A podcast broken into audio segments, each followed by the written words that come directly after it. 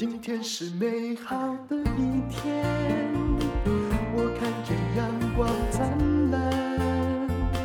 今天是快乐的一天，早上起床。欢迎收听人生使用商学院。我们今天来讲复利。很多人已经知道，一定要拿到复利的，而不是每年拿到同样的利息。这个故事很简单。如果你把一百万放进银行里，那么每年依现在的定存只能拿到一万块的话，一万块恐怕还算多了。那么，如果你每年把这一万块都拿出来吃掉，因为很高兴拿到利息嘛，过了十年，你的一百万还是一百万。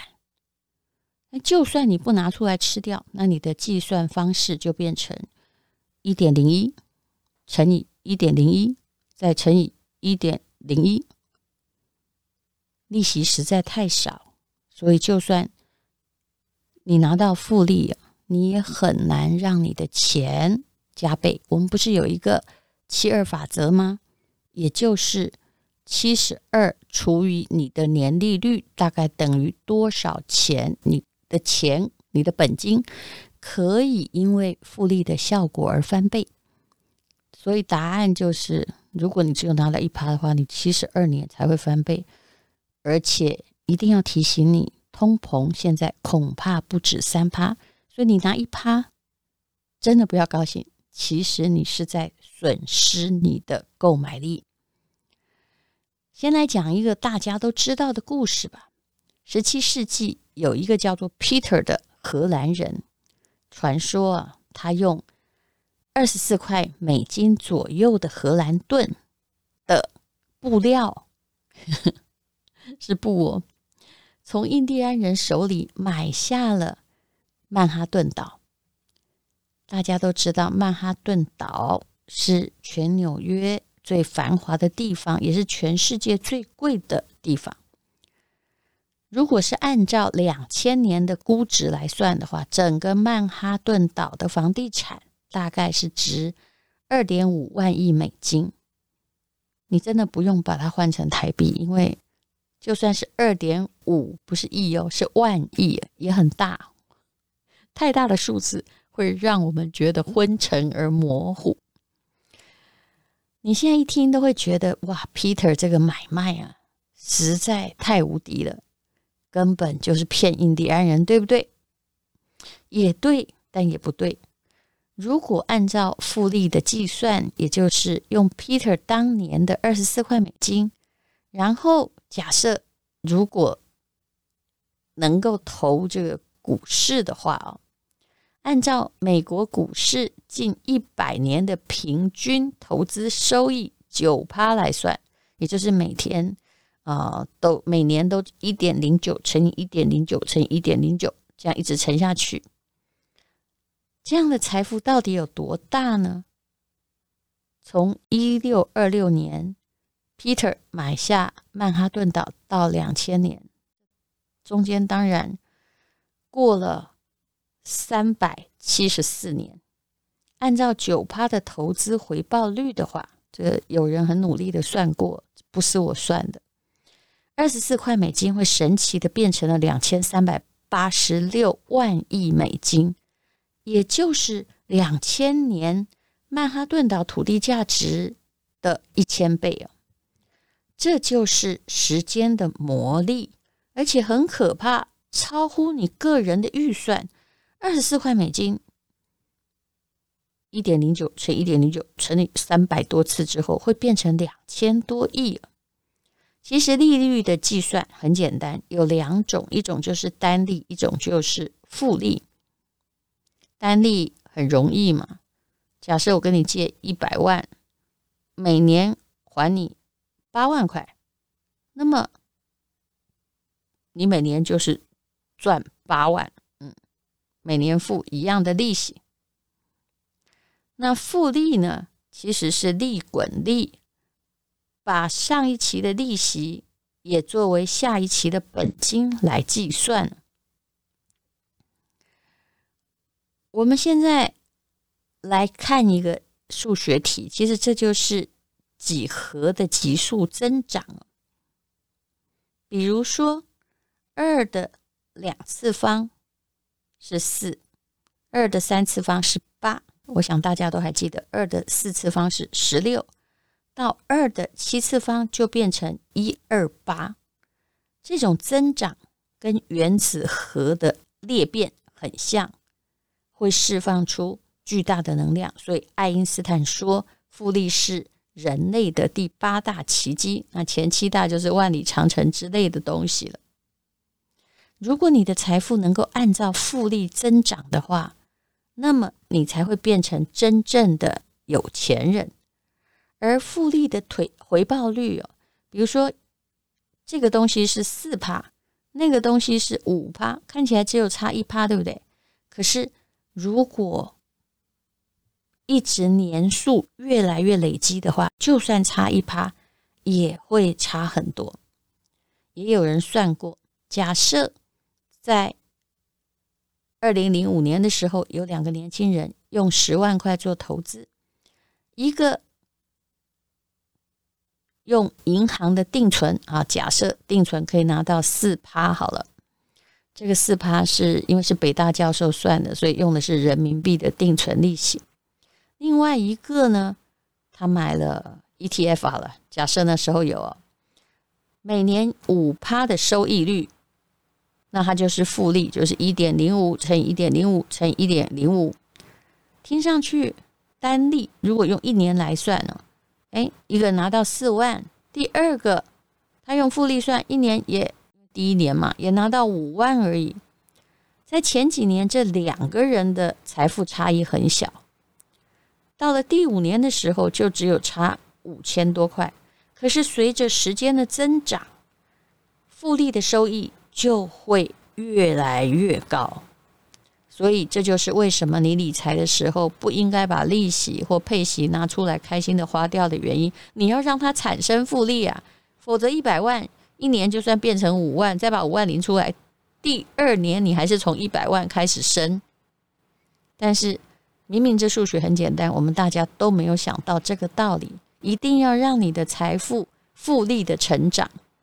刚刚说的这两个年轻人，到了二零二五年，因为刚开始是二零零五年嘛，他们复利的收益啊，其实第二十年已经比这个单利多了百分之四十。到了第五十年呢，虽然我们活不了那么久啊，复利收益是单利收益的四倍。那么如果他们能够活到二一零五年的话，复利的收益就是单利收益的二十五倍，你不用算，其实这个就是平方的，就是二乘以二，二乘以二乘以二的价值啊。你也可以看看啊，复利刚开始作用是很微小的，但是慢慢的，如果你让它利滚利的话，它才会真的像滚雪球一样。为什么理财专家总是说越年轻开始投资越好？为什么理财专家总是说不要冲进冲出？因为如果你冲进冲出，前九年都赚了，然后最后一年你归零了，那你第十一年你就要重新开始。而且越年轻的时候，你如果开始懂得复利计算，你的坡道很长啊。这个我们等一下再来算。我们现在呢，再来跟你说一个数学的例子，你不用算，我们已经算给你听了。你现在有五种投资工具，假设它的报酬率是，你总共有一百万嘛，是一趴、五趴、十趴、十五趴、二十趴，而且呢，你现在不能把钱拿出来，要经过三十年的复利滚动，你会选择哪一种呢？我现在问的是废话，你当然会选择二十趴的。如果真的有的话，不是的，不是要你选择，我们只是要看过了三十年，一趴、五趴、十趴、十五趴、二十趴，到底你的钱会变多少呢？我们来看一下，呃，你就忘了那个五趴、十趴、十五趴好了，记得一趴跟二十趴。过了三年之后，年利率一趴的会变成一百零三万，年利率二十趴的已经变成一百七十三万，差距已经很大，但是还没有那么惊人。到了第十年，年利率一趴的会变成一百一十万，年利率二十趴的会变成六百一十九万。第三十年，年利率一趴的会变成一百三十五万，年利率二十趴的会变成两亿三千七百三十八万了。你知道谁有做到三十年年利率差不多二十趴吗？答案就是巴菲特。所以波克夏刚创立的时候就是八块多，但是至少到我开始讲复利的时候，它是四十几万美金。你要相信，这个就是复利的非常非常恐怖的力量。我们再来看看，其实复利也可以放在个人的成长里面来思考。你有没有看过一个国家 GDP 的增长呢？其实它也是七二法则的。比如说，像越南、中国，我看过他们早年的一些线图。其实他们的 GDP 啊，虽然经济成长好像是七趴八趴，对不对？但是其实他们的国民所得的增长，也就是 GDP 的增长，都是在十八趴左右。我说的是早期的时候。所以你会感觉到，哎，怎么十年来一个国家很厉害，它的地位就好像突然蹦出来的？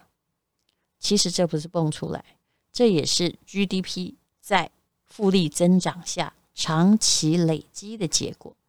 当然，你不用算的那么刻苦了。你如果要算，你在搞这个复利，没有把利息拿出来花，到底几年可以回本的话，假设说了，我们就以五趴的 ETF 来算，那就是七二法则嘛，七二除以五，但十四年，你的一百万会变成两百万。也许你曾经听过我说，我说房子的投报不特别高，只是因为你住在那里，你不会马上卖掉，因为会涨的都是你的老家嘛，你住很久那间，你才发现说，哎呦，我的邻居越买越贵了。你总是后知后觉。其实房子的投报真心不是很高，大概就是以台湾来说，大概就是一点零五乘以一点零五，而且还帮你省下了租金，这个已经了不起了。如果你在二十年前买的是台积电，而且都不动它，让它一直在那儿利滚利，因为股票你不用的话，假设它有配息，它也是复利嘛，你肯定。比二十年前买的房子赚得多，不过问题是房子不太容易下跌，你股票要买错可能变成壁纸。在复利增长的模型里面呢，为什么国家要维持着稳定状况的经济发展呢？就算增长率小哦，那也要增长，就很怕的是过度波动。如果有哪一年就退掉了，哎，就把你的增长给吃掉。所以，为什么你会感觉错觉房子比股票涨得多？是因为房子比较不容易把你的增长率给吃掉。那么在这里就有一个很有趣的例子，我们来谈自我投资。巴菲特其实你问他哦，到底有什么有百利而无一害的方法，他也会告诉你要自我投资。来看一下。哎，我们简单的、直觉的来算一下。假设你现在个人是一，用一来表示你的数值的话，那有三种状况。第一种叫做你每天呢都没一点点进步，每天都是一、一、一、一、一，然后大学毕业再也不读书，也不上课，呃，也觉得够了。结果你会怎么样呢？也就是。这一年你就一乘一乘一乘一，过了一年还是一样维持一，没减少，没增加，一滩死水。第二种情形是你每天学习一点点，比如说你跟你同班同学，哎，考进大学分数差不多，但是后来有没有成长就会差很多。你每天学习一点点，进步一趴就好了。你就一点零一乘一点零一，过了一年之后就三百六十五次嘛，一点零一的三百六十五次方，答案是多少呢？帮你算出来了，三十七点七八。第三种状况是，那我每天就打电玩啊，打麻将啊，哈，每天都退步一点点，好了，退步一趴，一年之后，那你会变成多少呢？就是零点九九的三百六十五次方。就是零点零二五，你只剩下零点零二嘞。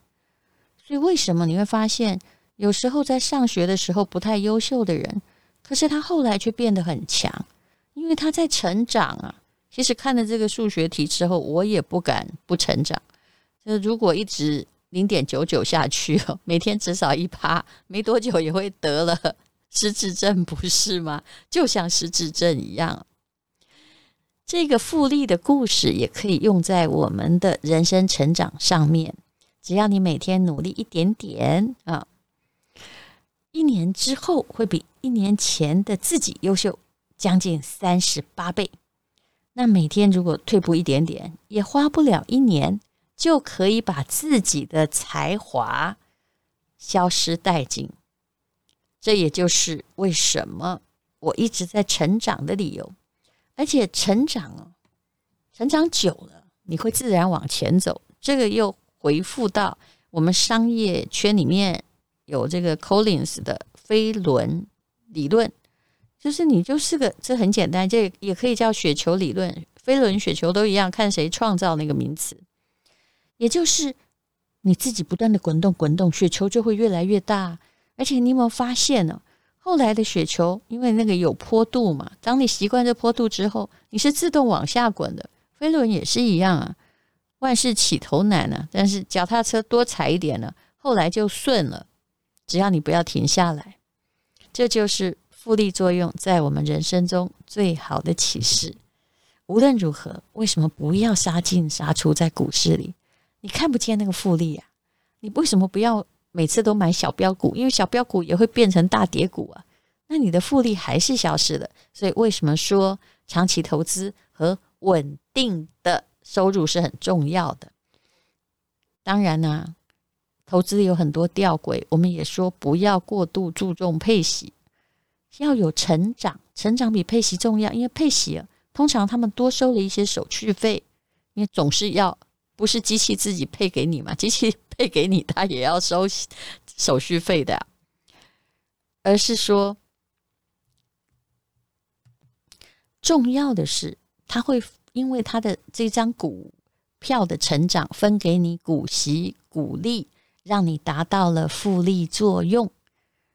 无论如何，如果你真的在存股的话，拜托你不要把你的股息拿出来吃掉，否则一永远是一。我相信你应该已经了解这个道理了。谢谢你收听《人生实用商学院》。因为今天又可以，今天又可以。这是广告。我在时报出版的《人生实用商学院》，富有是一种选择，还有谁偷了你的钱，还有所有的过去都将以另一种方式归来。这是我今年出的书，那有签名本，现在请看资讯栏的连结。当然还有很多的时报畅销书，比如林翠芬的《从说话洞察人心》，还有陈文茜、龙应台的书。